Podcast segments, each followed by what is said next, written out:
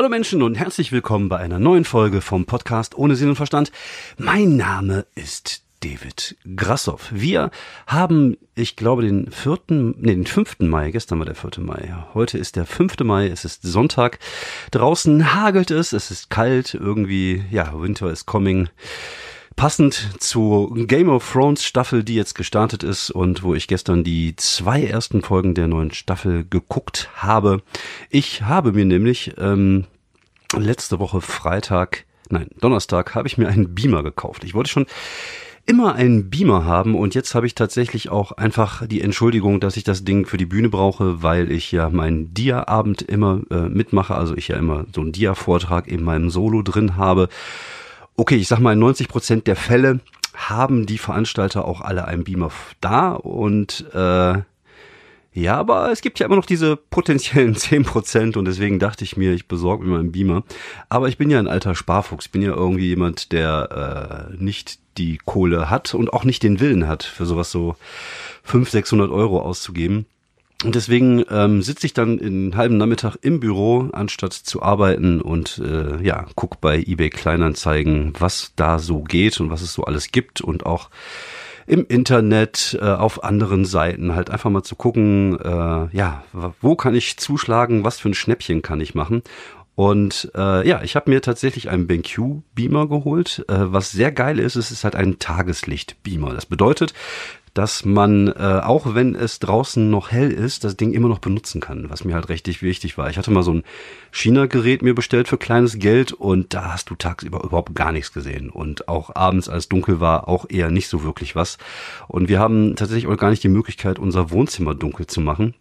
Deswegen war es mir halt schon wichtig, da so einen Beamer zu haben, der genug Strahlkraft hat und damit man auch tagsüber was gucken kann. Und das Ding ist halt äh, schon älter, ja, ist halt ein, wie gesagt ein BenQ, ähm, ist glaube ich auch gerade gerade so HD, also das Ding hat auch einen HDMI-Anschluss und äh, aber es leuchtet halt verdammt hell. Das Ding ist äh, hat eine echt eine, eine richtig gute Leuchtkraft. Und äh, ja, ich bin super zufrieden mit dem Gerät. Und ich habe dafür nur 150 Euro bezahlt. Dazu gab es direkt auch eine Leinwand die steht allerdings bei mir im Keller. Es war eh ein bisschen problematisch, sie abzuholen, weil es ist halt eine so eine ähm, Leinwand mit Motor. Es ist halt einfach so ein zwei Meter fünfzig langes Gerät äh, wo drin sich halt die Leinwand so einrollt. Und ähm, ja, ich fahre halt nur Twingo. Und bevor ich das Ding überhaupt ins Auto reingekriegt habe, musste ich den kompletten Twingo umklappen. Äh, wie so ein Transformer habe ich aus meinem Twingo ein, äh, ja, einen Kleintransporter gemacht. Und dann konnte ich tatsächlich gerade so die Leinwand da reinpacken. Aber ich habe sie jetzt erstmal im Keller stehen, weil meine Frau wird mich, glaube ich, auch äh, zusammenschlagen, wenn ich das Ding hier im Wohnzimmer aufhänge. Außerdem haben wir eine relativ große weiße Wand. Gut, das ist halt eine ähm, Raufasertapetenwand und wenn man wirklich darauf achtet, dann sieht man natürlich auch ein bisschen diese Unebenheiten. Aber fürs Erste tut es das erstmal. Und äh, ja, ist einfach cool, ist einfach geil. Also ich habe auch ein paar Sachen über Netflix ähm, geguckt, halt über den, über den, übers Laptop. Äh, über HDMI beziehungsweise über VGA-Eingang ähm, auf, auf dem Laptop, äh, übers Laptop irgendwie Netflix-Dokus geguckt, halt dieses ähm, Unsere Erde zum Beispiel, was ja einfach schöne Bilder hat. Und äh, ja, es macht Bock, ist schön. Also wir haben jetzt, weiß ich nicht, so eine Bilddiagonale von 2,50 Meter, würde ich sagen, zwei Meter, irgendwie sowas. Und das ist schon sehr fein. Und da haben wir halt gestern noch die äh, ersten zwei Folgen Game of Thrones geguckt, weil wir da noch ein bisschen Nachholbedarf hatten. Und ich hatte einfach die Schnauze voll, an irgendwelchen Spoilern vorbei zu scrollen bei Facebook und bei Twitter. Wobei ich mich immer frage, was sind das für Menschen, die spoilern? Jungs, was soll der Scheiß? So, so geil, dass ihr den Kack gesehen habt, ist das nicht, dass man das irgendwie der ganzen Welt sagen müsste und dann posten müssen so, ho, Jon Snow hat jetzt die Streptokokken oder ho, Cersei ist jetzt mit Tyrion zusammen. Hashtag Hauptsache in der Familie. Und da denke ich mir immer so, lasst es einfach sein. Ihr nimmt damit den Leuten irgendwie ihr Vergnügen. Also ich werde am Ende dieses Podcast auch äh, über äh, Endstufe, nein, über Endgame sprechen, über den Avengers-Film, wo ich drin war. Und da werde ich aber vorher sagen, dass jetzt, dass ich gleich darüber rede und dass es da auch Spoiler drin vorkommen, so dass jeder halt die Möglichkeit hat, diesen Podcast dann an dieser Stelle zu beenden. Ja, und dann habe ich mir den, den äh, Beamer geholt, war schon alles ganz cool. Äh, wie gesagt, ich habe natürlich auch eigentlich gar nicht so wirklich das, den Platz dafür in der Wohnung. Also im Wohnzimmer geht's gerade noch so. Äh, aber ich muss dann immer halt alles umbauen. Ich kann das Ding halt jetzt nicht da irgendwie festmachen, aber so für hier und da mal gucken, ist ein Aufwand von zehn Minuten, das Ding aufzubauen. Und äh, ja, das, das Problem ist halt, das Ding hat ja einfach nur einen beschissenen Ton. Also es hat so einen kleinen Lautsprecher da drin, macht dann nicht richtig Bock. Also bin ich gestern auch noch mal kurz in die Stadt und habe geguckt, ob ich mir so eine, äh, so eine Soundbar besorgen kann. Und habe tatsächlich eine gefunden für äh, auch da wieder relativ günstig, unter 100 auf jeden Fall von Samsung die ordentlich Power hat, wo man halt dann das Gerät anschließen kann und dann hat man halt auch einen vernünftigen Ton, wenn man das guckt. Und ja, es war schön gestern Abend dann. Hatte ich schon äh, kleine Gänsehaut, als das lief und äh, wir hatten uns vorher nochmal die Staffel 7 zusammengefasst angeguckt auf YouTube, damit wir so ein bisschen wieder drin sind. Und äh, ja, also bis jetzt macht die achte Staffel mir Spaß. Und mal gucken, was da noch kommt. Ich hoffe, dass wir heute Abend vielleicht noch zwei Folgen gucken können, wenn die Kinder im Bett sind. Und dann schauen wir mal weiter, wie es wie es wird. Kommt ja jetzt eine große Schlacht, habe ich gehört. Ich bin sehr gespannt und ich freue mich drauf und ich freue mich auch auf mein neues Spielzeug zu Hause. Und äh, ja, mal gucken, was ich dann vielleicht noch alles mit äh, machen kann auf der Bühne. Mal gucken. Diese Woche war für mich auftrittsmäßig nicht so mega, mega mäßig viel los, aber dafür umso wunderschöner. Also wir hatten am Freitag wieder Vollkontakt im Kontakthof in äh, Wuppertal-Elberfeld. Und diesmal war es wieder ausverkauft. Und es war einfach toll. Also es war einfach echt so ein Comedy-Abend, wie man sich den einfach wünscht. Also die Leute haben immer Bock. Äh, das Publikum war so unglaublich gut drauf. Die Künstler haben alle geliefert. Ähm, es waren dabei äh, Michael Schön, ähm, äh, Myro Bakar, dann in der zweiten Hälfte Vicky Blau als Newcomer Marco Holdwig und äh, Tobias Rentsch und die haben alle geliefert und das Publikum ist ausgerastet. Also es war einfach echt ein schöner Abend voller Lacher, guter Unterhaltung, viel Liebe. Und es hat einfach so unglaublich viel Spaß gemacht, auch den anderen Kollegen zuzuhören. Also es ist ja oft so, dass wenn man äh, selber Künstler ist und bei einer Show ist, dann guckt man sich halt meistens auch nicht die Kollegen an oder oft halt nicht, einfach weil man irgendwie für, ein bisschen für sich sein will und, und sich ein bisschen auf den eigenen Auftritt konzentrieren will und weil man die Sachen auch oft schon gesehen hat. Ähm, als Moderator bin ich eh generell ein bisschen entspannter und nehme mir halt einfach die Zeit, auch bei eigenen Shows mir die, mir die Kollegen anzugucken. Und ja, es war einfach super, es hat einfach Spaß gemacht. Und äh, wie gesagt, alle Kollegen waren auch da und haben sich die Show mit angeguckt, was glaube ich ein Zeichen dafür ist, dass es halt einfach ein toller, guter Abend war. Und ja, inzwischen macht das in Wuppertal im Kontakthof einfach richtig, richtig viel Spaß. Ähm, wir haben die Leute erzogen, also ich habe die Leute erzogen. Ist immer recht lustig, weil ich tue immer so, als wenn es wir wären. Aber irgendwie bin Vollkontakt hier eigentlich nur ich. Und äh, und äh, ja, ich bin auch ein bisschen stolz drauf, auf das, was ich da zumindest äh, im kleinen Rahmen erreicht habe. Einfach eine Show, die allen Beteiligten viel Spaß macht und das, ähm, ja, ist ja eigentlich das, worum man es auch tut und, und macht. Und äh, ja, ich glaube, das ist so ein, so ein Abend, der dann auch den Leuten in Erinnerung bleiben wird. Ich hoffe, dass äh, einige von denen jetzt auch nächste Woche kommen hier nach Wuppertal-Kronenberg. Am 11.05. habe ich da auch die erste Vollkontakt-Premiere im Kontor im, nee, im Kultur im Kontor heißt das. Und da bin ich sehr gespannt. Ich glaube, vorige Woche waren erst 20 Karten verkauft. Ich habe jetzt noch ein bisschen Facebook-Werbung gemacht. Ich hoffe mal, dass mindestens 50 bis äh, 60 Leute da sein werden. Einfach weil ja, ist cool. Es macht einfach Spaß und, und Stand-up und Comedy ist live einfach immer am besten. Deswegen sage ich euch immer und immer wieder, kann ich es nur wiederholen, geht euch Comedy angucken. Das ist einfach so ein, äh, so ein Abend, der der bleibt in Erinnerung. Das ist halt irgendwie so ein, so, also wie gesagt, Freitag im, im äh, Kontakthof war es halt so ein Miteinander. Ich habe es gemerkt, ich bin auf die Bühne, habe meine Anmoderation gemacht, habe ein bisschen Material gespielt, was ich mir vorher im Auto ausgedacht hatte, einfach so ein paar lustige Ideen angeteasert und es hat alles schon so gut funktioniert und es war einfach so schön und äh, ja, und dann äh, ist es halt so dieses, und, und jeder Abend ist ja individuell. Es passieren dann manchmal Sachen, dann geht dann einer auf Klo, man spricht darauf an und äh, das ist halt einfach, jeder Abend ist halt speziell. Jeder Abend ist gerade in so kleinen Locations, in kleinen Clubs halt besonders, einfach weil so ein Abend nie kopiert werden kann. Also es wird nie so ein Abend nochmal passieren in dieser Konstellation, wie wir das jetzt am Freitag hatten, mit all diesen Sachen, die da passiert sind, mit, mit dem, was das Publikum mit eingebracht hat, mit das, was, mit, mit dem, was die Künstler daraus gemacht haben. Und ja, also Stand-up-Comedy macht in kleinen Clubs echt am meisten Spaß. Ist so. Das ist halt einfach kein Vergleich zu diesen großen Hallen. Ist natürlich auch geil, wenn ihr 300, 400, 500 Leute irgendwie zujubeln, aber du hast einfach nicht diese Intimität, du hast einfach nicht dieses Gefühl von Miteinander, wie man das halt in kleinen Clubs hat. Oh, was war das denn? Das hörte sich jetzt komisch an. Naja, vielleicht ist gerade meine Tochter die Treppe runtergefallen oder was auch immer. Aber ich höre ja keinen Schrei, von daher wird das schon okay sein.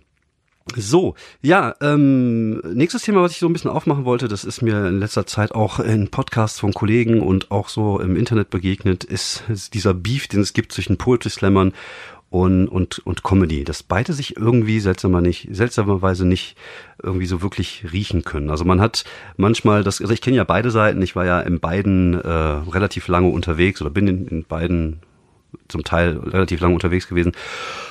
Und äh, es ist halt so, dass ähm, ja Comedians haben oft mal das Gefühl, dass äh, Poetry Slammer sie so von oben herab äh, behandeln, weil sie halt einfach nur Comedy machen und Comedy ist irgendwie was für Dove.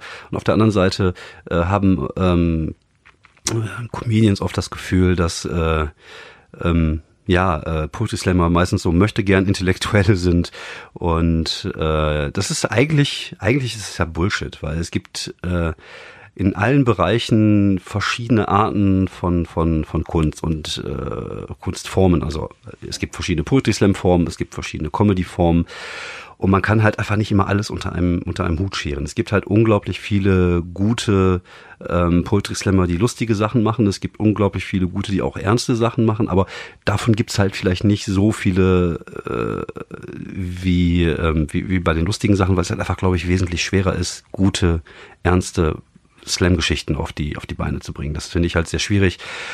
Und ähm, manchmal hat man auch gerade das Gefühl bei, bei Poetry Slam, gerade wenn dann irgendwelche äh, jungen Leute kommen und einem die Welt erklären wollen, ja, es ist immer ganz nett, aber irgendwann ist es auch einfach zu viel. Und, und Slam ist halt tatsächlich einfach eine Kunstform für meist jüngere Leute, es sind halt oft Studenten, oft Leute aus dem linken Spektrum, was ja an sich ja auch okay ist. Aber manchmal hat man einfach das Gefühl, so diesen erhobenen Zeigefinger von jungen Menschen, den braucht man einfach nicht. Und äh, wenn dann die Qualität der Texte dementsprechend auch nicht so dolle ist, dann ist das halt anstrengend. Das kann ich auch verstehen. Auf der anderen Seite gibt's das aber auch bei, bei Stand-Up-Comedians. Also es gibt dann Stand-Up-Comedians, die dann auf die Bühne kommen mit 20 und mir erzählen wollen, wie, wie gewisse Sachen funktionieren, wo ich mir denke, so, du hast gerade drei Haare am Sack und erzählst hier irgendwas von der großen Welt. Äh, vielleicht, ja gut, ich erzähle das jetzt so, weil ich natürlich auch älter bin und weil ich natürlich auch ein bisschen mehr Lebenserfahrung habe, aber ich glaube, gerade in der, in der, in der Stand-Up-Comedy ist Lebenserfahrung auch gar nicht so unwichtig. Gerade einfach, weil man auch einen großen äh, Pool an, an, an Sachen einfach zurückgreifen kann, wenn man halt einfach viel mehr erlebt hat. Ich mag diesen jugendlichen Schwung, ich mag ja auch äh, diese, ich, kann man jetzt auch so ein bisschen vergleichen mit dieser Friday for Future Geschichte. Es ist auch einfach wichtig, dass da was kommt und dass junge Leute aufstehen und auch gerne mal den, den, den Finger erheben. Aber als, als unter Unterhaltungskunstform äh, finde ich das manchmal halt ein bisschen anstrengend, weil ich mir denke so, ja, ihr habt noch ein bisschen was zu lernen und ähm, das, das ist, glaube ich, äh, ja so ein bisschen die Problematik, die ich da, die ich da sehe. Im Endeffekt sind, sind Slammer und und äh, Comedians gar nicht so verschieden. Das ist ähm, man, ich glaube, man sollte einfach mal lernen, sich gegenseitig ein bisschen mehr zu respektieren. Ähm, zum einen, wenn ich jetzt mal so so äh, sagen darf, dass äh, Stand-up-Comedy gar nicht so einfach ist, wie es wie es erscheint. Also es ist nicht einfach nur auf die Bühne gehen und doofe, niveaulose Witze zu machen. Das so funktioniert funktioniert das nicht. Ähm, vielleicht liegt es auch so ein bisschen einfach generell an der Meinung der Menschen über Comedy, weil sie einfach nicht äh, ja wissen, wie, wie Comedy heutzutage ist, wie Comedy funktioniert. Und ähm, einfach mal so ein kurzes Beispiel zu geben. Bei, bei Slams ist das, sagen wir mal, zu 80, 90 Prozent so, dass das Publikum ähm, dazu erzogen worden ist, die Künstler zu respektieren. Das heißt ja nicht umsonst Respect the Poets und das ist auch gut so. Und dann geht man halt auf die Bühne und man weiß, nach fünf Minuten ist der Schmuh vorbei, wenn es nicht gefällt und wenn es gut ist, dann klatscht man den oder votet den dann halt ins Finale. Aber das Publikum ist halt eigentlich größtenteils immer wohlwollend. Und das ist bei der Comedy gar nicht der Fall. Also, wie gesagt, wenn du da mal in Duisburg äh, Marxloh in so einer Ruhrpott-Kneipe auftrittst, wo 80 Prozent der Leute schon lattenstramm ist, wenn du auf die Bühne kommst, ähm, die respektieren dich erst, wenn du denen äh, zeigst, dass die Grund haben, dich zu respektieren, dass du halt lustig bist oder so.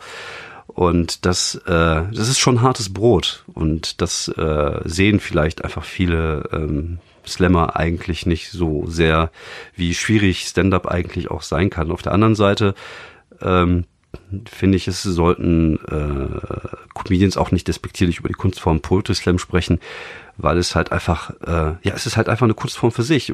Klar, du kannst Sachen nicht gut finden, das finde ich okay, aber äh, zu sagen, äh, dass irgendwie so, so generell zu sagen, dass es scheiße ist, finde ich halt doof. Also klar, ich finde zum Beispiel Pantomime auch nicht gut, aber es kann sein, dass da vielleicht mal irgendjemand im Fernsehen ist, der es so gut und so lustig macht, dass ich denke, wow, das ist echt mal cool. Und das Gleiche ist halt einfach bei jeder Kunstform. Deswegen finde ich so ein bisschen gegenseitigen Respekt, äh, fände ich ganz angebracht.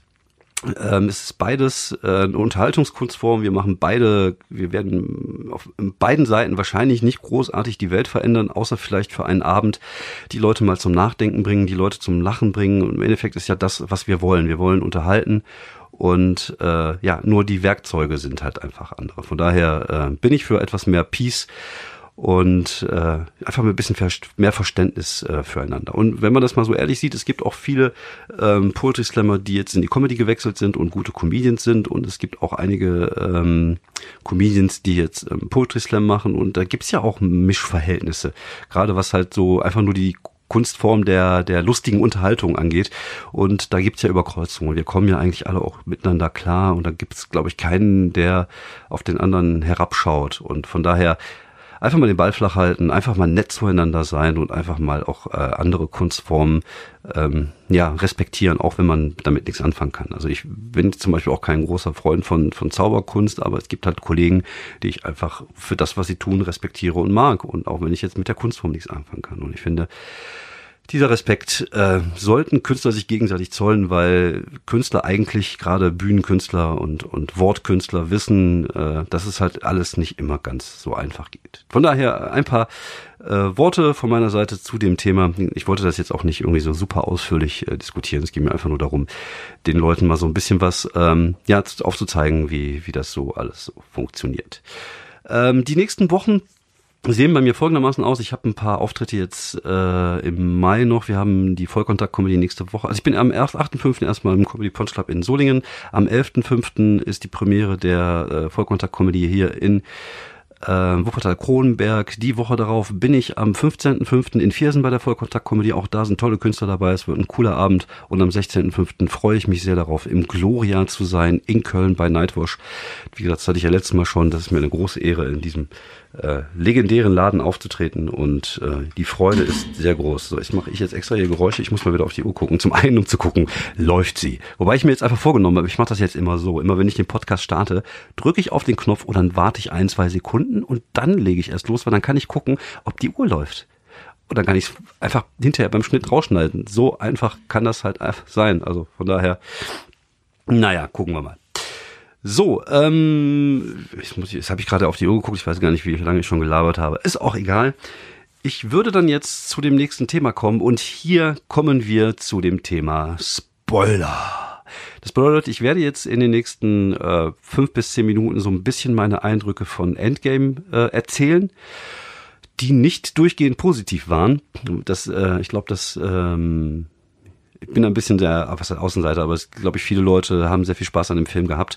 Äh, ich habe es ein bisschen anders gesehen und ich war tatsächlich ein bisschen enttäuscht. Und warum das so war, werde ich jetzt gleich erzählen. Achtung, jetzt Spoiler-Alarm. Wenn du kein, nicht gespoilert werden willst, dann schalte den Podcast jetzt ab. Dann hören wir uns nächste Woche wieder. Sonst bleib dran. Da da da. Endgame. Ja, ich war am äh, Vorgewoche Sonntag nee, war ich vorige Woche Sonntag, ich war am Feiertag, am 1. Mai, war ich äh, nicht Steine werfen in der Innenstadt, sondern ich habe mir mit meinem Sohn zusammen ähm, Avengers Endgame angeguckt. Hab mich sehr darauf gefreut. Ich fand Infinity Wars sehr, sehr geil, hat mir sehr gut gefallen. Auch das Ende und auch, ich fand Thanos war ein großartiger äh, Bösewicht, der dem man so ein bisschen so diesen Zwiespalt äh, erkannt hat. Er war halt, er war halt nicht so eindimensional, fand ich. Das fand ich halt sehr angenehm. Und äh, dementsprechend war natürlich auch meine äh, meine Überraschung, als äh, als der Film dann losging, weil viele Sachen dabei waren, wo ich einfach sagte so, Puh, also ich hätte das jetzt nicht so gemacht. Also es waren ja viele, viele äh, verschiedene Fan-Theorien und wie das, äh, wie dieses Ding dann aufgelöst wurde mit den, mit den, wie, wie holen wir die ganzen Leute wieder zurück. Im Endeffekt war es ja relativ klar, dass die Leute irgendwie wieder zurückgeholt werden, weil ich glaube ja jetzt irgendwie der neue Spider-Man ja auch schon angesagt worden ist und ich glaube, der spielt ja auch danach und äh, von daher war es klar, dass da irgendwas passieren musste. Und da gab es natürlich tausend verschiedene Theorien. Und wie es dann tatsächlich dann äh, im Endeffekt dazu kam, dass die Leute wieder kamen, war fand ich halt ein bisschen doof. Aber ich fange mal ganz am Anfang an. Mir hat, mich hat schon der Anfang genervt. Also es war ja so, dass ähm, am Ende von Infinity Wars hat ja Thanos die äh, Hälfte der Menschheit äh, in Luft aufgelöst und ähm, dann stehen wir da und singen und sie kommen von nah und fern oder auch nicht, weil sie sich aufgelöst haben. Äh, weiterhin war ja am Ende von Ant-Man, war es ja so, dass der äh, werte Ant-Man ähm, Scott Lang in, in, im Quantum gefangen war, weil er da irgendwie reingegangen ist und die Leute, die ihn rausholen sollten, die äh, sind dann auch verschwunden. ungünstigerweise, als Thanos mit dem Finger geschnippt hat. Und er steckte halt darin fest. Ähm, der Anfang das Problem beim Anfang ist, es, es war halt alles sehr emotional am Anfang. Es wurde dann so ein bisschen auf die Tränendrüse gedrückt, weil alles gestorben ist und dann wurde dann irgendwie Hawkeye noch mit eingeführt und seine Familie ist dann auch tot, damit er auch einen Grund hat irgendwie und dann, äh, das hat so ein bisschen auch seine Verwandlung in Ronin äh, so vorangetrieben. Und das Problem fand ich aber, man, dass man einen Film, wenn es eine Fortsetzung ist, nicht einfach so anfangen kann. Also ich, klar, ich war damals, als ich äh, Infinity Wars gesehen habe, wann war das? Vor zwei Jahren war ich natürlich auch am Ende emotional ein wenig äh, mitgenommen, als halt die Hälfte der Leute gestorben ist. Und es war, uh. Und hätte ich wahrscheinlich jetzt den Endgame direkt im Anschluss gesehen, wäre die, diese Emotionalität immer noch da gewesen. Aber das habe ich ja gar nicht gehabt. Also ich bin ins Kino, ich dachte mir so, jetzt mal ordentlich auf die Kacke hauen, Avengers, und dann fängt das so an, dass halt irgendwie alle irgendwie nur noch am Jammern sind und die Hälfte der Menschheit ist tot und plötzlich sehe die Städte auch total scheiße aus und, und keine Ahnung, warum denn jetzt irgendwie alles runtergekommen ist und die Leute alle traurig und es sah irgendwie ein bisschen aus wie, keine Ahnung, als die Vampire bei The Strain die Welt übernommen haben. Und das ging mir schon so ein bisschen am Senkel am Anfang, weil ich mir dachte so, äh, ja, okay, man kann das ja mal so kurz äh, ansteuern so oder sagen hier so alle tot, doof und dann ist auch gut. Und das ging mir halt einfach zu lang und dann kam halt der Punkt, wo die dann irgendwie rausgefunden haben, wo, wo Thanos jetzt wohnt, sind da hingegangen, haben ihn geköpft, Ende. Und da dachte ich mir auch so, hm, okay. Das ging aber jetzt irgendwie flott. Einziger äh, Lichtblick war tatsächlich, fand ich, äh, in dieser Szenerie halt Thor, der ja da irgendwie sich ein bisschen Speck angefressen hat und noch gesoffen und gezockt hat. Das war halt so der Comic Relief irgendwie des Films und das fand ich halt sehr witzig. Äh, eine Szene fand ich auch sehr, sehr lustig, war auch, glaube ich, der Einzige, der gelacht hat im Kino, weil, glaube ich, das Restpublikum einfach zu jung war, ich weiß es nicht, als dann äh, Tony Stark dann an ihm vorbeiging und sagte, mach, da, mach mal Platz, Lebowski. Ich habe echt sehr laut gelacht und ich glaube, ich war auch der Einzige, der sehr laut gelacht hat. Das fand ich wirklich sehr, sehr witzig. Und er sah auch wirklich aus wie Lebowski ist so, als er dann irgendwie bei dieser Besprechung da saß in seinem schäbigen äh, Pullover, Jäckchen, das war schon, äh, war schon witzig. Aber trotzdem ging mir halt dieses Rumgeeiere am, am Anfang da schon so ein bisschen auf den Sack, weil ich dachte so, äh, nee, ich will jetzt einfach hier, mach was. Macht was. Und nicht einfach irgendwie hinfahren, neben einen Typen Kopf abschlagen. So. Nächste Sache ist, dann kam halt die Lösung des Problems in Form von Scott Lang, der dann irgendwie in seinem Van dann wieder aufgetaucht ist, nachdem eine Ratte über die Steuerung gelaufen ist und äh, den Quantum-Gedöns da wieder eingeschaltet hat. Also, wenn man das mal alles runterbricht, komplett runter, wäre, wäre diese Kackratte nicht über diesen Apparillo gelaufen, wäre da nichts passiert. Dann wäre der Film vorbei. So Ende. Und das, auch das ist irgendwie so Deus Ex Machina. Das ist irgendwie, ich mir so, äh, habt ihr jetzt einfach echt nur jetzt so eine Ratte über der, pff, nee, oder? Und als dann noch rauskam, die Lösung des Problems hat was mit Zeitreisen zu tun, dachte ich mir so, nein.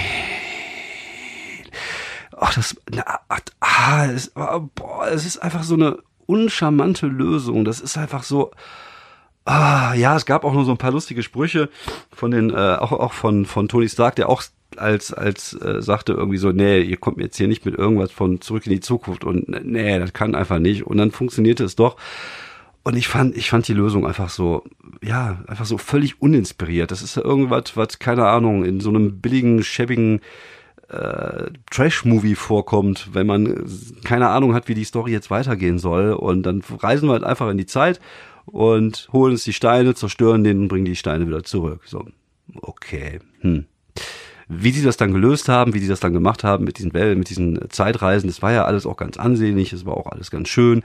Auch der Kampf von Captain America gegen sich selber war sehr cool und, und da gab es halt auch schöne Momente und viel, viel Fanservice. Also es ist viel Fanservice. Jeder durfte noch mal auftauchen, jede durfte noch mal in die Kamera winken. und irgendwie ist, war das so ein bisschen wie so eine Abschiedstour, so eine Avengers-Abschiedstour durch, äh, keine Ahnung, die Städte des Ruhrpots, alle nochmal aus dem Bus winken. Und äh, ja, also es war ansehlich, es war also ich würde auch nicht sagen, dass der Film schlecht war. Das auf keinen Fall. Also der Film war unterhaltsam oder war auch gut und aber es gibt halt einfach so viele Sachen, die mich halt genervt haben und ähm, ja, ich habe keinen besonders großen Anspruch an, an, an Unterhaltungsfilmen. Ich, ich, also ich kann mir auch, ich gucke mir auch San Andreas an oder ich mochte auch äh, hier 2012, wo einfach Städte zerstört werden. Ich mochte auch Rampage, wo irgendwelche Riesenmonster aufeinander gekloppt haben. Aber meine Erwartungshaltung war tatsächlich einfach irgendwie eine andere, dass das irgendwie smoother gelöst wird. Und dann hatten sie dann halt die Steine und dann kam dann der Thanos aus der anderen Zeitlinie. Es hat so ein bisschen was von Dr. Who, wenn ich davon erzähle.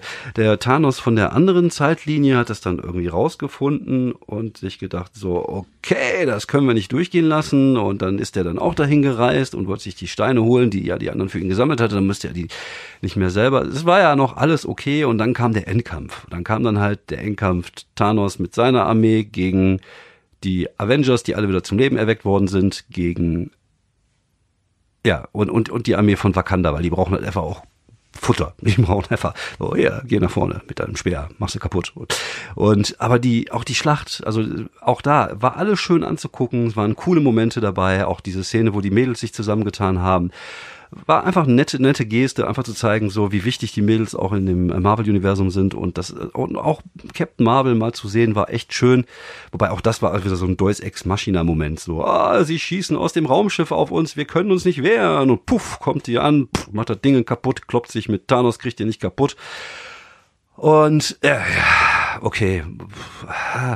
Und, und dann kam halt und dann kam halt, wie gesagt, diese, einfach diese Schlacht war auch einfach nichts, was ich noch nicht gesehen hatte. Ich, das gab's im Teil vorher schon in Wakanda, das sah genauso aus, auch mit den gleichen Viechern. Und irgendwie war das halt einfach nichts mehr Besonderes. Es hat mich so ein bisschen daran erinnert, wie, ähm, wie als ich Herr der Ringe gesehen habe und der Hobbit kam raus, wo ich mir dachte so, hm, okay, kenne ich alles irgendwie schon. Ich, und die Geschichte gibt jetzt auch nicht so viel her, dass man da jetzt unbedingt und das ist halt tatsächlich auch so ein bisschen, die Geschichte gab nicht so und auch dieser Augenblick, als dann äh, Toni den, äh, den, den, äh, den, den, äh, die, die, die Steine da von der Hand genommen habe, was ich irgendwie gar nicht so richtig gesehen habe, hatte die einfach so rausgeschraubt oder das ging so schnell. 15 äh, Leute haben versucht, vorher ihm den scheiß Handschuh abzunehmen und der geht da hin, macht einmal und dann hat er den Handschuh plötzlich in der Hand und dann äh, Ah, es war mir alles so ein bisschen zu sehr an den Haaren herbeigezogen, fand ich. Und ähm, es hat mich tatsächlich echt enttäuscht zurückgelassen. Und ich war auch emotional nicht so mitgenommen, wo äh, zum Beispiel, wo ähm, Natascha Romanov gestorben ist, weil mir von vornherein klar war, die holen diesen Seelenstein. Man hatte ja auch im Teil vorher schon gesehen, was ich damals wesentlich emotionaler fand, als Thanos halt seine Tochter Gomorra, sage ich immer, Gamora, äh, darunter geschubst. Das, das hat einen irgendwie mitgenommen. Ich dachte, oh nee, das hat er jetzt nicht gemacht. Und da war von vorne, mir war von vornherein klar, dass auch Natascha springen würde, weil äh, Hawkeye halt auch seine Familie hat, das hätten sie nicht machen können, ja auch irgendwie auch ein Disney-Film und Romanov hat ja niemanden. Und mir war von vornherein klar, was passieren würde. Und es war auch kein Überraschungsmoment. Es hat mich auch nicht emotional mitgenommen, weil ich die gleiche Szene schon mal im Teil vorher gesehen hat. Und auch der Tod von Tony Stark, ja, ich habe ja gesagt, ich spoiler, hat mich jetzt, also war ich schon ein bisschen traurig und, und bei der Beerdigung äh, ich habe jetzt nicht geweint, aber war schon traurig, aber ähm, es hat mich nicht so sehr mitgenommen, wie es mich wahrscheinlich hätte mitnehmen sollen oder, oder können. Und auch die Geschichte mit Captain America am Ende, ja, man wollte natürlich einfach dem Ganzen so ein bisschen so ein Ende bereiten, was ja auch völlig okay ist und es war auch okay gemacht. Und aber äh, der Film hat mich einfach trotzdem unzufrieden zurückgelassen, weil ich einfach wahrscheinlich lag es natürlich auch zum Teil an meiner Erwartungshaltung, weil ich einfach was anderes erwartet habe, was Besseres. Und ähm, wenn man das mal so zusammenfassen kann, der Film hat viel Eye Candy zu bieten, er hat viel Fanservice zu bieten, viel für die Fans der der MCU, die in den letzten Jahren alle Filme verfolgt haben, was ich ja auch getan habe. Also ich glaube, bis auf Miss Marvel habe ich sie alle gesehen. Aber ja, die Story, also das war einfach mir einfach alles viel zu sehr an den Haaren herbeigezogen. Das hat mich echt ein bisschen geärgert. Und da, deswegen war ich halt auch ein bisschen enttäuscht, als ich aus dem Film rauskam. Auf der anderen Seite bin ich jetzt ganz froh, dass das Thema auch ein bisschen erledigt ist, weil mir persönlich dieses Space-Gedöns auch irgendwann so ein bisschen auf den Sack gegangen ist bei Marvel-Filmen. Ich freue mich jetzt auch sehr auf den Joker-Film, der halt eher so ein Drama ist und eher so ein bisschen äh, Low-Level ist. Ich freue mich auf den neuen Spider-Man, wo es einfach nur um gut gegen böse geht, keine Aliens, keine Raumschiffe. Und das fand ich halt immer ein bisschen nervig, auch bei, äh, bei den Avengers-Geschichten. Und äh, ja, mal gucken, was dann noch kommt, wie die nächste Phase jetzt so wird. Ist natürlich ein Abschluss einer, einer Saga sozusagen. Und äh, gut, dass sie dazu äh, das jetzt auch irgendwie zu Ende geführt haben. Und äh, ja, Klappe zu, Tony Stark tot. Und jetzt gucken wir weiter. Ja, das war meine Meinung zum äh, Endgame zu dem äh, Avengers-Film. Ich weiß, meine Meinung wird wahrscheinlich äh, ja, auf ein wenig Kritik stoßen. Aber das ist halt einfach tatsächlich das, was ich gedacht habe. Ich wollte den Film mögen. Also ich bin da reingegangen. Ich bin nicht jemand, der in den Film reingeht und sagt, äh, boah, der wird auf jeden Fall kacke. Und ich gucke mir die trotzdem an, damit ich den hinterher kritisieren kann. Sondern ich gehe einfach immer erstmal in den Film rein und äh, gucke ihn mir an und bin dann entweder positiv oder negativ überrascht. Und äh, manchmal ist das so, dass ich auch Filme gut finde, die andere scheiße finden, wie äh, Mortal Engines zum Beispiel. Den fand ich unterhaltsam. Ich fand, fand den äh, okay andere fanden ihn alle scheiße. Das ist einfach meine Meinung, es ist einfach mein Geschmack und das sind die Punkte, die mich halt so ein bisschen aufgestoßen haben. Und ich hoffe auf jeden Fall, dass die Ratte äh, auch ihren eigenen äh, Marvel-Film bekommt oder vielleicht sogar ihre eigene Marvel-Serie auf äh, dem Disney Plus Channel. Und äh, ich würde ihr auf jeden Fall eine Chance geben. Mal gucken, was man daraus machen kann. Das war's von mir. Das war die Folge Podcast ohne Sinn und Verstand. Heute hier am 5. Mai aus dem Podcast-Studio auf meiner Toilette in Wuppertaler Kronenberg. Es hat mich sehr gefreut, dass du zugehört hast und ja, du auch. Äh, vielen Dank fürs Lauschen und äh, ja, wenn ihr irgendwas zu meiner äh, Endgame-Kritik zu sagen habt, tut es in den Kommentaren, tut es bei Twitter, tut es äh, dort, wo ihr denkt, dass ich es lese. Vielen, vielen Dank. Habt noch eine schöne Woche. Wir hören uns in sieben Tagen beim Podcast ohne Sinn und Verstand. Bye, bye.